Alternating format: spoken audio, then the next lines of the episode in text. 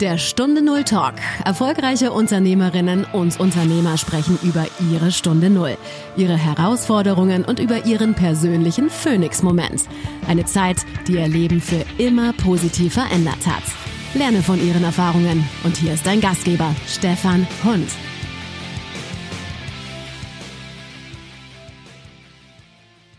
Was war deine Stunde Null? Der Moment, an dem du wusstest, so geht's nicht mehr weiter. Das war die Stunde, als ich erfahren habe, dass mein Arbeitgeber Insolvenz anmeldet und ich äh, arbeitslos war und zum Arbeitsamt gerannt bin.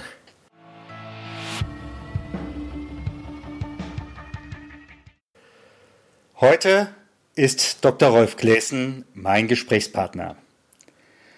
Lieber Rolf, ganz herzlich willkommen hier bei mir im Podcast.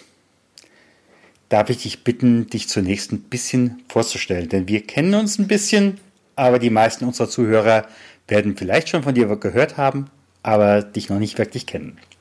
Ja, Stefan, erstmal vielen Dank, dass ich dabei sein darf. Das ist mir eine große Ehre. Äh, ich bin, wir haben uns kennengelernt über die Wirtschaftsjunioren und äh, das, da sind wir beide ehrenamtlich äh, engagiert und engagiert gewesen vor allen Dingen. Wir haben ja die Verfallsgrenze beide schon überschritten. ähm, ich selbst bin gebürtiger Kölner, dann in Hannover aufgewachsen und jetzt äh, beruflich Patentanwalt in Köln. Ich bin verheiratet, habe drei Kinder und ja, wohne im schönen ah. Kölner Süden.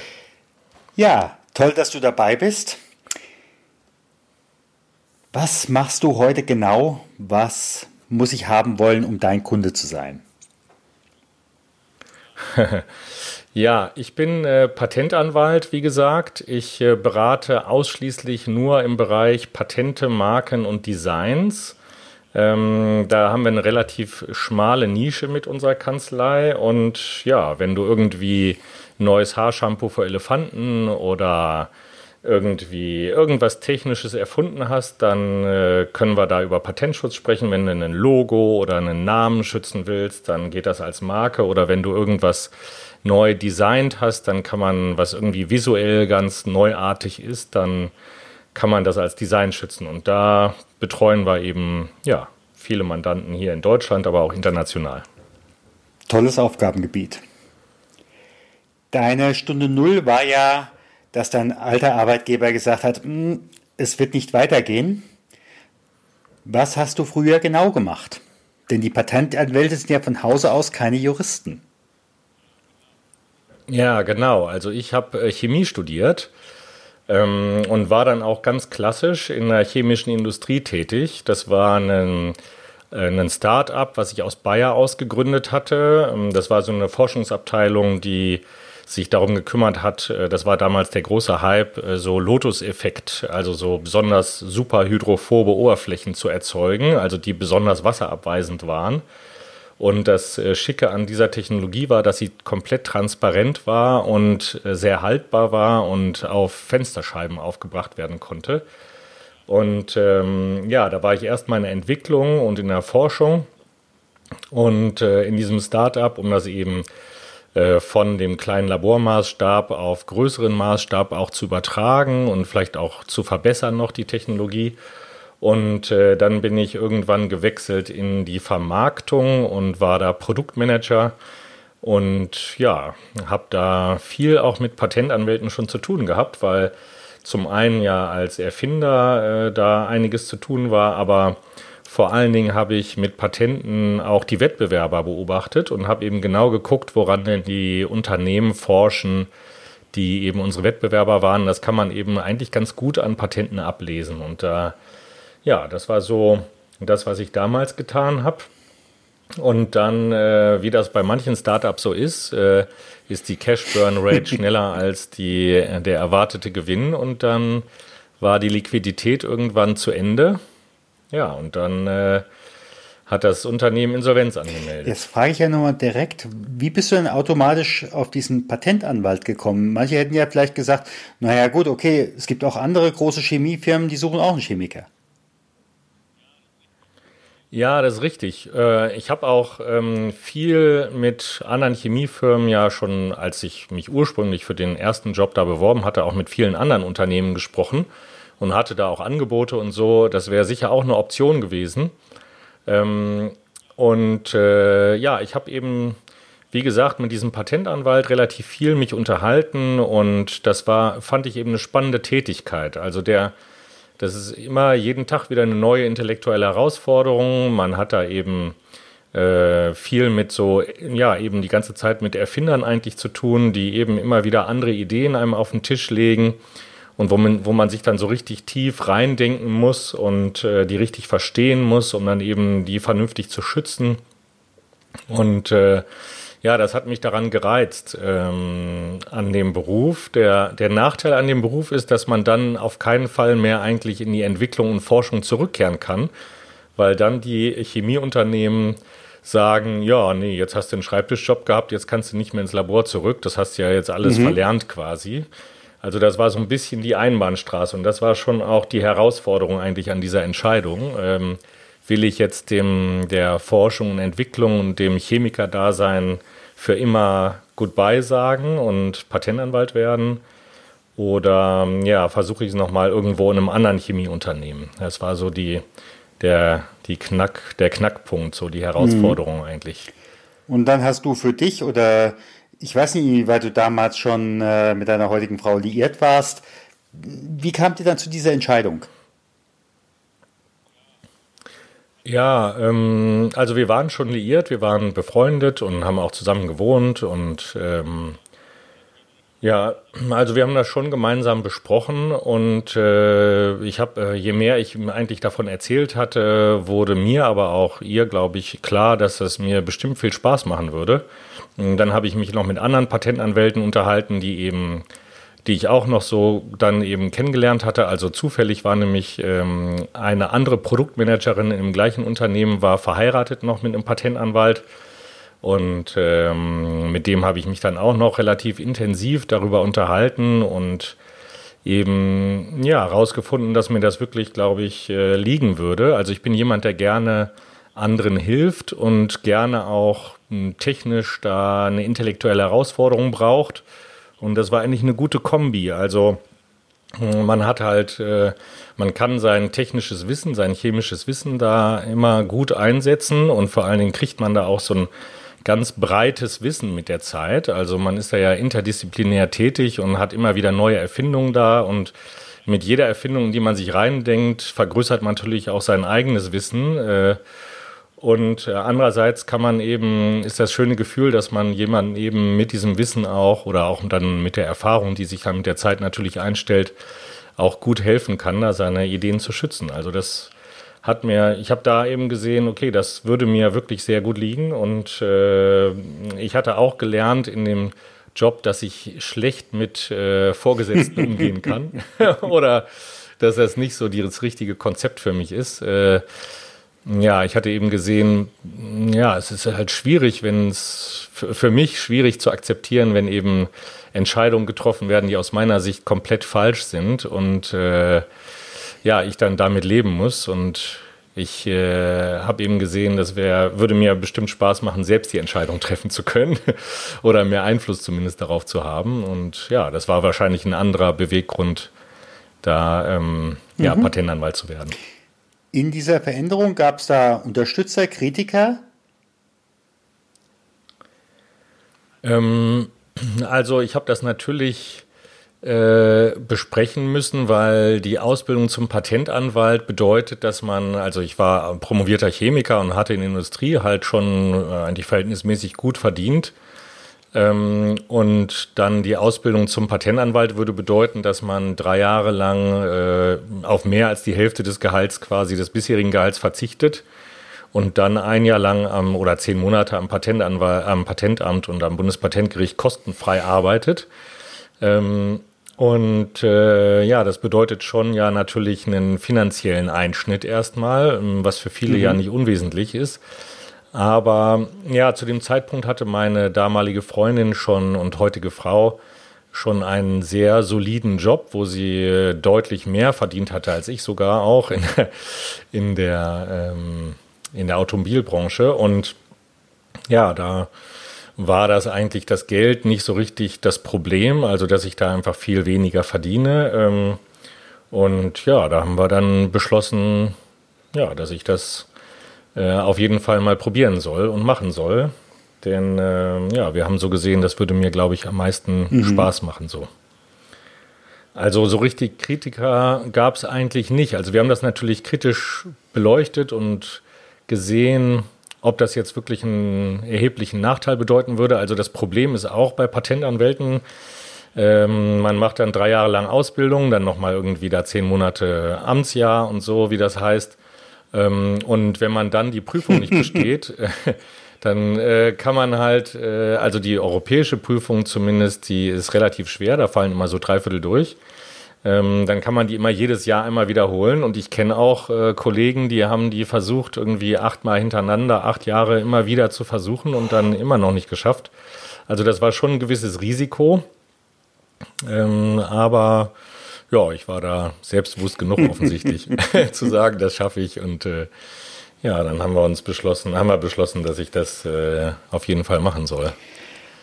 In meinen Interviews habe ich immer so eine Fee. Diese Fee kommt heute Abend zu dir und sagt, Rolf, wenn du mir bis morgen Abend sagst, du möchtest an den letzten guten Punkt des alten Chemikerlebens zurückgehen, dann würdest du am Tag drauf dort aufwachen. Aber ohne zu wissen, was dazwischen passiert ist. Was würdest du der P sagen? Ja. Äh, dass ich äh, da bleiben will, wo ich bin, auf jeden Fall. Also, mein, mein Chemikerleben, da habe ich einfach auch schon direkt gemerkt, also schon, also fangen wir vielleicht so an. Der, während der Promotion habe ich schon gemerkt, dass so ein richtiges Forschungs- und Entwicklungsleben nicht das Richtige für mich ist, weil das sehr von Misserfolgen geprägt ist. Ja, also wenn man wenn man, dann muss man sich so vorstellen, man ist an irgendeinem Forschungsprojekt dran und äh, man versucht halt immer wieder das Problem zu lösen und führt da viele, viele Versuche durch und ähm, die meisten klappen halt nicht. Denn wenn es dann klappt, dann ist das Projekt fertig und dann publiziert man und dann geht man, stürzt man sich aufs nächste Projekt. Das heißt, so ein Projekt dauert vielleicht, so ein Forschungsprojekt, weiß ich, ein Jahr, zwei Jahre, drei Jahre, je nachdem. Und äh, da hat man eigentlich die ganze Zeit immer nur, ja, Failure, sage ich mal, also das Versagen und äh, sobald man dann irgendwie erfolgreich war, ist es wieder vorbei. Und das hat mich schon irgendwie genervt. Äh, auch überhaupt, glaube ich. Ich hatte dann einfach mal genug auch von Labor. Das hatte ich auch schon geäußert bei meiner Bewerbung, ähm, da bei diesem Nanotechnologieunternehmen, wo ich dann war, dieser Bayer-Ausgründung. Und deswegen hm, habe ich, hab ich dann auch irgendwann, bin ich dann gewechselt ins Produktmanagement, weil mir das einfach dann mehr Spaß gemacht hat. Ähm, deswegen wenn du so fragst, würde ich gerne, würde ich die Fee bitten, mich in mein Chemikerleben zurückzuversetzen, dann äh, ist die klare Antwort nein. Ähm, und äh, wenn ich so mein heutiges Leben sehe, da gibt es bestimmt äh, auch gute und schlechte Seiten bei jedem Jahr und Herausforderungen, aber ich würde mhm. nicht tauschen wollen. Ich stelle die Frage einfach auch mit dem Hintergrund. Bei mir sind es eine Reihe von äh, Menschen, die sagen, soll ich jetzt springen? Soll ich mich verändern? da habe ich im Augenblick noch zu viel Angst. Auf der anderen Seite, mhm. in den ganzen Interviews, die ich bisher geführt habe, keiner wollte bisher zurück. Ja, genau. Also ja, man hat natürlich vor Neuem immer so Respekt. Also ich glaube nicht, dass ich Angst hatte oder so.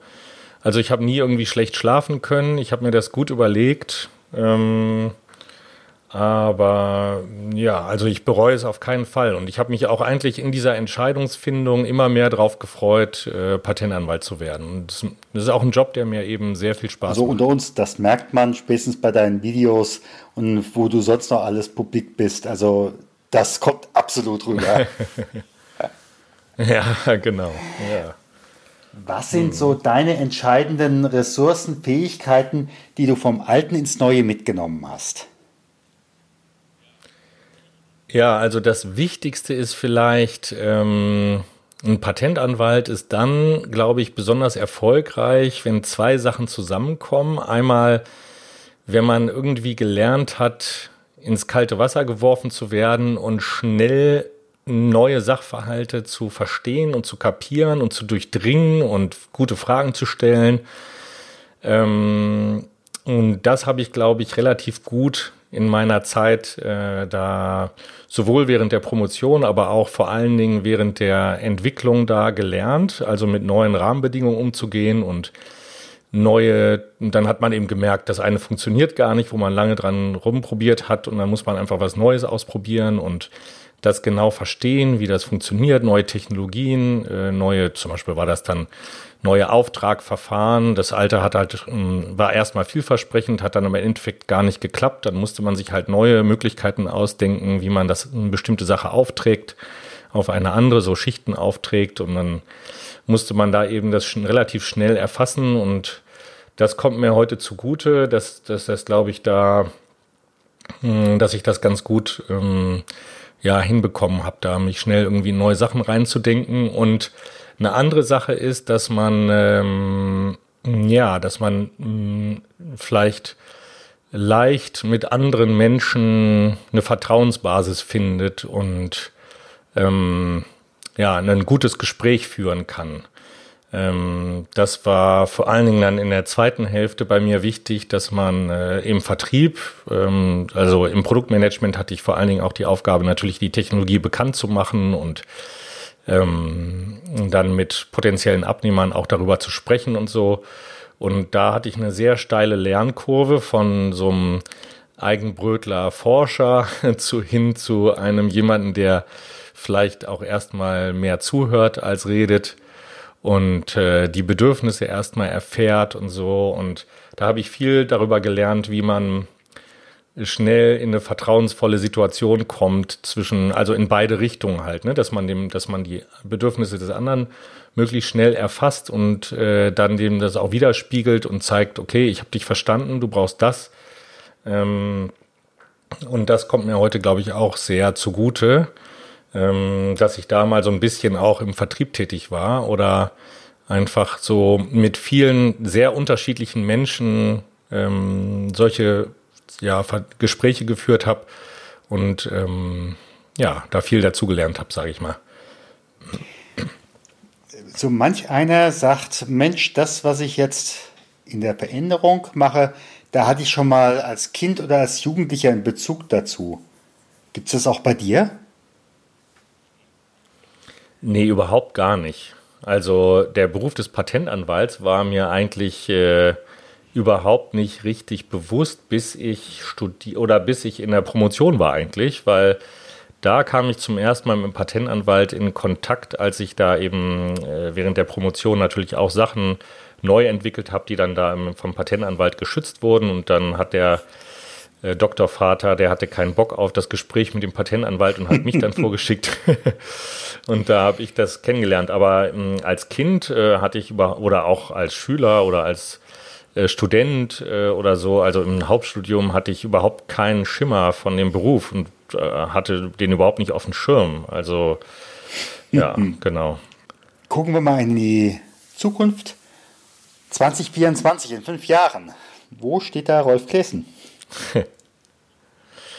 Wo steht da Rolf Klesen? Also ich werde hoffentlich nach wie vor Patentanwalt sein. Ich hoffe, die künstliche Intelligenz hat mich bis dahin nicht abgelöst. Ähm, das ist ja schon bei manchen Berufen auch durchaus im juristischen ja, Umfeld absolut. denkbar. äh, genau, ähm, weil ich da eben ja viel Spaß dran habe. Und ich glaube, in fünf Jahren werden wir nochmal ähm, ja, auch technologisch hier einfach innerhalb der Kanzlei von den Geschäftsprozessen weitergekommen sein. Das wäre meine Hoffnung und ähm, ja, größer geworden sein, erfolgreicher noch sein als heute. Und äh, ja, wir wachsen die letzten Jahre hier immer kontinuierlich und organisch und ich glaube, das wird so anhalten oder sich vielleicht noch verstärken. Und so, ja, in fünf Jahren würde ich mal, wäre meine Hoffnung, dass wir nochmal sagen wir mal, von der Personaldecke her 50 Prozent draufgelegt haben. So. Das verheißt ja sehr viel Positives. Ja, man muss ja immer Klar. ein Ziel haben. Ne? Welches Buch oder welchen Film würdest du empfehlen für jemand, der sich da ja beruflich verändern will oder beruflich verändern muss? Mmh ja, diese Einschränkung, wer sich beruflich verändern muss oder will, die war mir jetzt vorher nicht so richtig bewusst, aber mh, mm, ich bleibe trotzdem, glaube ich, beim, bei der Empfehlung, die ich mir ursprünglich überlegt hatte, und zwar äh, Never Eat Alone von mhm. Keith Ferrazzi. Ähm, das ist ein Buch, äh, de, des, der, der Titel ist eigentlich nur ein Kapitel in diesem Buch. Ähm, und in dem Kapitel geht es darum, wenn du sowieso Mittag isst, dann such dir doch jemanden aus, mit dem du Mittag isst, mit dem du gerne dich mal mhm. unterhalten würdest. Äh, entweder beruflich, privat, also eigentlich wurscht. Und vor allen Dingen ist das ja heutzutage auch immer mehr vermischt. Ähm, so Stichwort mhm. Authentizität und so. Ähm, aber das geht eigentlich, das ganze Buch geht eigentlich darum, dass er aus relativ, ja, nicht so wohlhabenden Verhältnissen kam und dann in einem Golfclub einen kleinen Job als äh, Balleinsammler erstmal hatte und dann Caddy wurde und dann ähm, da einen super Job gemacht hat und dann äh, ja ähm, der Lieblingscaddy von einflussreichen Leuten wurde und dann hat er gemerkt, okay, ich kann hier vielleicht auch ein Netzwerk machen, den einen dem anderen empfehlen und so und äh, ja, dann ist er zum Meisternetzwerker, sage ich mal, von da geworden und äh, hat viele tolle Tipps, ähm, was man alles eigentlich, ja, was es für Optionen gibt und was man so machen kann und wie man überhaupt äh, respektvoll mit seinem sozialen Umfeld umgeht und äh, eben nicht, ja, es gibt auch viele, die sich Netzwerker nennen, die eben äh, eher Spammer sind und